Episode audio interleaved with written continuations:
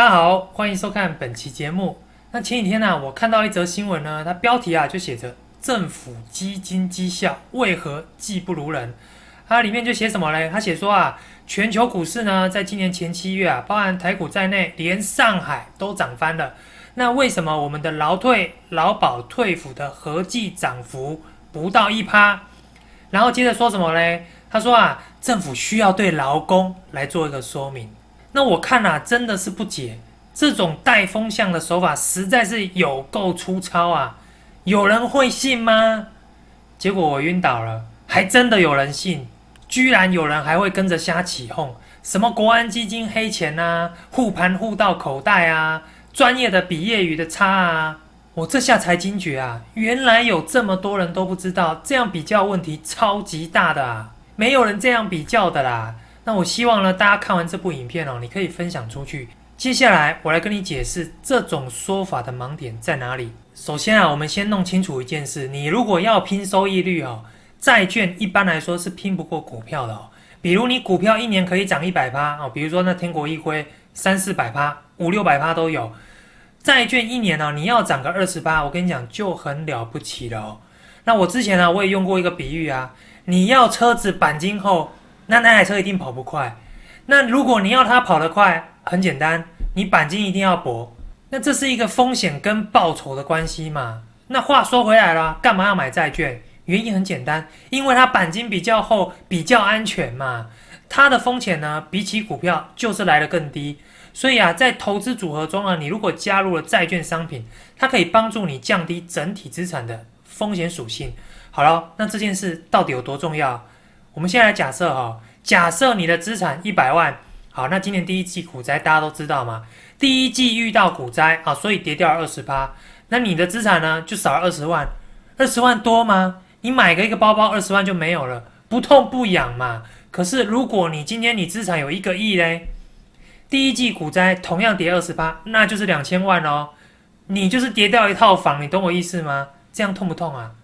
那如果资产是一百亿，是一千亿嘞？你当然不希望遇到股灾修正幅度这么大嘛？同理，所以这些退休基金呢，他们通常啊也都会在投资组合当中配置一定比重的一个债券型商品，它为的啊就是要来降低整体的风险属性。所以我们的寿险公司、劳保、劳退、退服或是全球养老金，大家都是这么做的。所以这些基金呢，讲白了，它就是一个股债混合型的基金。结果呢？你现在拿一个股债混合型的基金去跟股价指数比，不是很奇怪吗？一个呢是持有一定比例的债券跟股票，那一个呢是只有计算股票的价格。我就是蒙着眼睛哦，我也知道多头时期一定是后者的股价指数跑得比较好嘛。那这不是常事吗？你只有看到多头时期这种股债混合型的退休金跑得比指数差，你就说经理人黑钱。你就说他们护盘护到口袋，这是一种标准见树不见林的看法。那你没有看到的是什么呢？你没有看到的是整体风险属性啊，也因为了配置债券型商品而下滑了。以今年第一季为例，台股加权指数亏了二十趴，但是我们的退休金怎么样？只有亏十趴。你看到有人在讲吗？你不会看到有人在讲，你不会看到有人说狂贺本国退休金跌幅优于全国股市，有人这样说吗？没有，没人会这样说。大家不会看到你表现比较抗跌就拍拍手，不会。大家都希望你多赚一点。不过对这种大型基金来说呢，摆在获利的前提呀，是它一定要有一个相对稳定的特性。那这个特性呢，对于一档大型基金，对于一档退休养老金来说呢，它会比你去获取报酬来的更重要。注意哦，正是因为我们的退休基金也配置了一定比例的一个债券商品。所以啊，才使得我们的退休金今年第一季只亏了十趴。因为你可以发现啊，无论是海外公债或是公司债，今年以来截至第一季都是上涨的。那正是有了这些部位的平衡呢，才使得整体的报酬率控制在只有亏损十趴的一个幅度以内。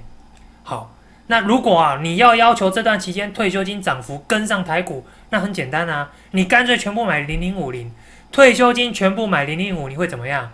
我们先不说这个法规容不容许这样做哦，你光是第一季台股下跌二十趴，退休金哦，就当然也会跟着下跌二十趴。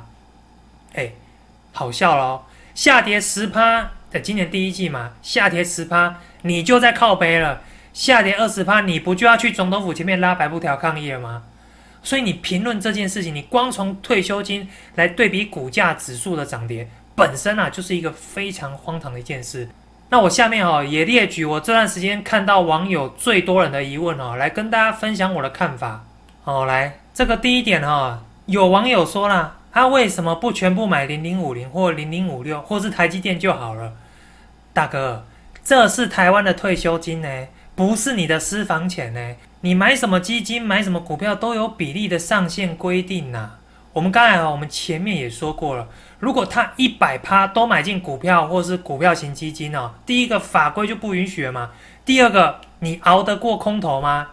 如果你是你的私房钱哦，你如果严重套牢，你就开启佛系投资没问题呀。可是如果国家的退休金严重套牢会怎么样？我跟你讲，你还等不到后面反弹哦，政府就要被你骂到下台了。所以，如果你是会想问这种问题的投资人哦，麻烦请你比较一下各国退休金的资产配置。没有人全部都在买股票的啦，你就连全世界最敢冲的挪威养老金，你知道它的股票投资比重多少吗？我告诉你就七成，也有将近三成的比重是怎么样？是投资在固定收益型商品。就是债券部位啦，哎，人家都已经是海盗的后代，都不敢全部持有股票。我们这个儒家思想、学习孔孟的知书达理的人，你要我们的退休金全部都买零零五零或台积电吗？有这么好胆吗？有这么敢冲吗？所以这是一个，老实讲啦，讲难听一点，是一个很没常识的问题呀。那第二个最多网友在酸的就是说，哦，他为什么操盘手绩效都这么烂？我阿公都比你强。那我们刚才前面也说了，哈。退休基金根本不可能全压股票不顾风险，所以你要比哦，你就是退休金跟退休金比，没有人在退休金跟股价指数比的啦。所以剩下来哦，比的就是谁敢承担多一点风险，谁买的股票比较多，那谁就赢嘛。所以挪威养老金为例呢，我们来看看上半年股灾的情形哦。挪威养老金亏了十四点六趴，新智劳退亏了十一点五趴，劳保亏了十点三趴，退抚亏了十点四趴，哎。你看到差别了吗？正是因为我们持有比较多的债券部位，代表我们比较保守，所以才能够有相对抗跌的表现。当然，保守的另一面也代表我们在多头时期，就是后面这段时间的表现会落后。所以，如果你真要说我们的退休金有问题啊，那就是太保守啦。债券型商品买的多啦，啊，现金账上现金太多啦，才被你算绩效抄的比你阿公还烂吗？能不能改进啊？可以呀，很简单，你降低债券的比重，你转去买股票就行了。啊，这么简单，为什么不做？还是那个问题吗？啊，因为就怕被你骂啊。假设你是操盘手，你要赚的比人家少被骂，还是赔的比人家多被骂？我要是操盘手，两害相权取其轻，我宁愿保守一点，少赚一点，我也不要过度积极，使得我们的退休金哦，在遭遇空头的时候严重失血，然后我被骂的要死。何必这样子呢？想想看啊，如果是今年第一季退休金一口气亏损超过二十八，舆论会怎么反应？今年是只有亏十趴哦，如果一口气亏二十八会怎么样？你要是操盘手，你就是知道后面会反弹哦。我看你也等不到黎明，整个劳动部哦都要被人家翻起来了，你知道吗？哦，所以事情哦不是你想的这么简单的。好，那第三个最多人问的问题就是啊，啊这个护盘哦到底护到哪里去了？他们说哦。这个政府护盘不是护台积电，不是护全指股吗？啊，台积电今年涨翻了，啊，为什么绩效还可以这么烂？那跟大家报告一下哈，无论是劳保、劳退、退辅，都持有台积电，哦，所以从走势研判呢，目前绝对是获利的状态。不过关键就是啊，持有这些股票占整体基金的比重到底有多高？你懂我意思吗？像我我举例哦，像有个团体啊，他们都说他们在保育野生动物，啊，你都以为他们把募资来的钱通通拿去做这件事，结果没有，结果没有，你知道吗？他们哦，哎，他们就提拨营收的一趴来做这件事，啊，剩下九十九趴嘞，都是业务员的奖金，啊，我保育没错啊，我保育野生动物啊，就一趴，哦，就一趴，所以我们护盘也是这个概念啊，劳保、劳退、退抚三档基金加起来规模五兆多。买进一兆是护盘，买进一千万也叫护盘，这没有冲突啊。那我要说的是，以新智劳退为例哦，它自营的部分持有台股比重也不过四点五趴，那委托投信代操的部位最多也不会超过十五趴，所以两项加起来不到二十趴。那你知道意思了吗？对啊，他们有护盘啊，但是整个基金买台股的比重就二十趴，它剩下还有八十趴呢。所以你就算台积电多会涨，对整个基金的影响力还是有限，因为持有台股比重只有二十趴嘛。你懂我意思吗？你看他现在账上，他除了二十趴投资台股部位以外，还有二十趴都是什么？都是现金呢。阿斯能多会赚？你拿一个有二十趴资产都存在银行的退休金去跟台股指数比，你这不是在开玩笑吗？所以哦，我就不懂为什么风向这么好带，根本就不是这样比的啊。好，那最后一个问题哦，也是我的粉丝团的好朋友问的哦。那我觉得这个问题比起前面几项就非常有水平啊。他说，哦如果把投入股市的钱哦拿来比较，就比较有参考价值了。